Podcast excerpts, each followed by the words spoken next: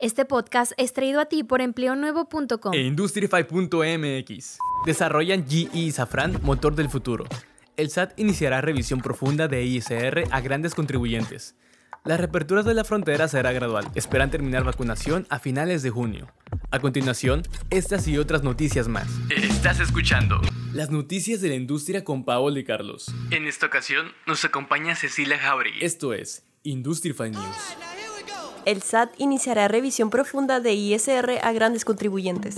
El pasado 8 de diciembre del 2020 se publicó en el Diario Oficial de la Federación una reforma al Código Fiscal de la Federación que estipula dar a conocer parámetros de referencia con respecto a la utilidad, conceptos deducibles o tasas efectivas de impuestos que presentan otras entidades o figuras jurídicas que obtienen ingresos o contraprestaciones con base en el sector económico o industrial a la que pertenecen. El SAT podrá informar al contribuyente, a su representante legal y en el caso de las personas morales a sus órganos de dirección cuando detecte supuestos de riesgo sin que se considere que las autoridades fiscales inician el ejercicio de sus facultades de comprobación para facilitar e incentivar el cumplimiento voluntario de los contribuyentes y como resultado de procesos de análisis del SAT, el 13 de junio del 2021 se dieron a conocer en su portal los primeros parámetros de referencia con respecto a tasas efectivas de impuesto. La medición de riesgos impositivos corresponden a 40 actividades económicas para los ejercicios fiscales de 2016 a 2019 sobre el padrón de grandes contribuyentes. Estas primeras 40 actividades económicas forman parte de cinco sectores económicos: minería, industrias manufactureras, comercio al por mayor, comercio al por menor y servicios financieros y de seguros,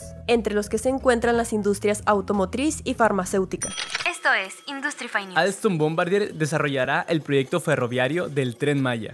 El proyecto del Tren Maya tiene como objetivo desarrollar y conectar el sureste del país con la península de Yucatán. Tendrá una longitud de 1.525 kilómetros. Este medio de turismo y transporte dará un gran impulso para la movilidad y el crecimiento económico de esta región en México, logrando generar hasta 4.500 empleos directos y 7.500 indirectos. Las compañías que llevarán a cabo este proyecto son Alstom Transport México, Bombardier Transportation México, GAMI Ingeniería Instalaciones y Construcciones Urales Procesos Industriales. El valor total del contrato es aproximadamente de 31 mil millones de pesos y la parte correspondiente a Alstom Bombardier está en los mil millones de euros. La empresa europea Alstom Bombardier es la responsable del diseño, fabricación y quien pondrá en marcha 42 trenes Extrapolis. Habrá tres tipos de trenes y cada uno tendrá un diseño exclusivo: Chimbal, Hanal y Patal. El Chimbal proporcionará un servicio estándar, flexible y cómodo. El Hanal tendrá como prioridad los coches restaurante y el Patal contará con dormitorios de larga distancia.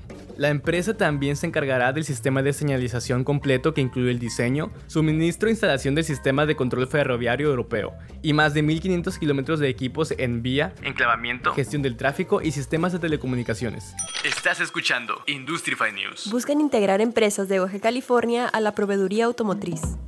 Durante el panel The Emerging Auto Value Supply Chain in North America, organizado por la Rady School of Management de la Universidad de California en San Diego, se habló sobre los beneficios y posibles oportunidades que podría ofrecer el TEMEC y la migración de tecnologías hacia autos eléctricos y autónomos para la industria automotriz en Baja California. Carlos Jaramillo Silva, presidente de DICTAC, mencionó que uno de los retos es atraer a esos proveedores a la denominada mega región Cali Baja, siendo que gran parte de los componentes que se utilizan en esta industria se encuentran en Asia. Por otra parte, Javier Valadez de Kenworth México destacó que el desarrollo de software y tecnología son un área de oportunidad, tomando en cuenta que hay una crisis de microprocesadores y componentes electrónicos a nivel mundial, y el 50% de las partes de los vehículos son electrónicas. Finalmente, Rubén López de Toyota Motor Manufacturing refirió que un reto será trabajar mano a mano con los proveedores con quienes se debe tener una estrecha comunicación, así como el aprovechar la ubicación geográfica de Baja California, su capital humano y el acceso a universidades que ofrecen carreras afines a diferentes industrias.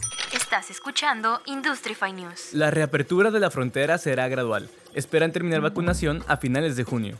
Para la reapertura de frontera, ambos gobiernos buscan que toda la población residente en la frontera norte se vacune para poder recuperar parte de las actividades económicas. Por ello, Estados Unidos realizó la donación de más de un millón de dosis de las vacunas de Johnson Johnson de una sola dosis. Se aplicará a más de 2.940.000 personas que residen en 39 municipios de la frontera norte, en los estados de Baja California, Sonora, Chihuahua, Coahuila, Nuevo León y Tamaulipas. El objetivo es que finalizando junio se tenga cubierta toda esta población y se se llegue a un acuerdo para reabrir la frontera. Durante la reunión que tuvo la vicepresidenta de Estados Unidos, Kamala Harris, con el presidente López Obrador, se dijo que eso no significa que de un día a otro dejará de haber restricciones, sino que habrá diferentes modalidades y probablemente se va a hacer a diferentes ritmos por cada una de las ciudades. El gobernador de Baja California, Jaime Bonilla, mencionó que no hay ningún documento oficial sobre el rumor donde se decía que las personas que no se habían aplicado la vacuna Johnson Johnson no iban a poder ingresar a Estados Unidos. Sin embargo, el secretario de Salud del Estado, Alonso Oscar Pérez Rico, resaltó que están esperando los lineamientos que genera el Comité de México, Estados Unidos y Canadá que determinarán las condiciones del cruce.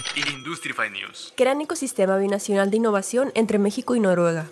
El nuevo ecosistema creado por la Embajada de México en Noruega tiene como finalidad desarrollar oportunidades en sectores, concentrándose en identificar nichos de colaboración en las siguientes áreas. Tecnologías de la salud, industrias creativas y ciudades inteligentes. Estos amplios rubros incluyen aplicaciones de fintech, edtech, materiales, moda, entre otros planean ofrecer un ciclo virtuoso entre los ecosistemas de innovación de ambos países, y para lograrlo, buscan aprovechar las complementariedades de estas naciones para catalizar interacciones creativas entre sus actores interesados, a través de los cuatro sectores del ecosistema de innovación en Oslo, investigación y desarrollo, emprendedor, financiero y gubernamental. Pudieron identificar áreas de oportunidad para vincular y conectar a posibles socios de cada país que facilite la generación de proyectos binacionales.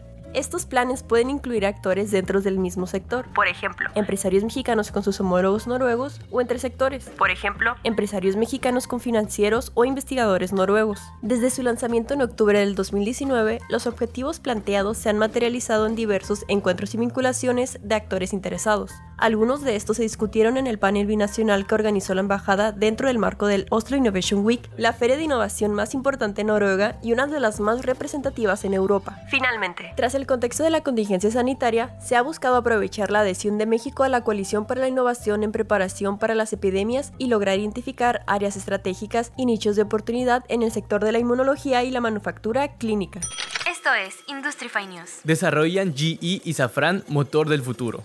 GE Aviation, el proveedor líder mundial de motores a reacción y turbohélice, así como de sistemas integrados para aeronaves, y Safran, el grupo internacional de alta tecnología y proveedor de sistemas y equipos en los mercados aeroespacial y de defensa, iniciaron el programa de desarrollo tecnológico Revolutionary Innovation for Sustainable Engines. El programa servirá como base para desarrollar un motor de próxima generación que podrá estar disponible a mediados de la década del 2030. Entre los objetivos se encuentra reducir el consumo de combustible y emisiones de CO2 CO2 en más del 20% en comparación con los motores actuales, además de garantizar la compatibilidad con fuentes de energía alternativas, como combustibles de aviación sostenible e hidrógeno. Asimismo, las empresas firmaron un acuerdo para extender la asociación hasta el 2050. Este acuerdo fue creado en 1974 entre los dos fabricantes como una empresa conjunta de motores y fue renovado en 2008 para el lanzamiento de los motores LEAP. Oliver Andries, CEO de Safran, dijo que se debería actuar ahora para reducir nuestro impacto en el medio ambiente. Gracias a la extensión de la asociación, reafirmaron su compromiso de trabajar con los líderes tecnológicos para ayudar a nuestra industria a enfrentar los desafíos climáticos urgentes.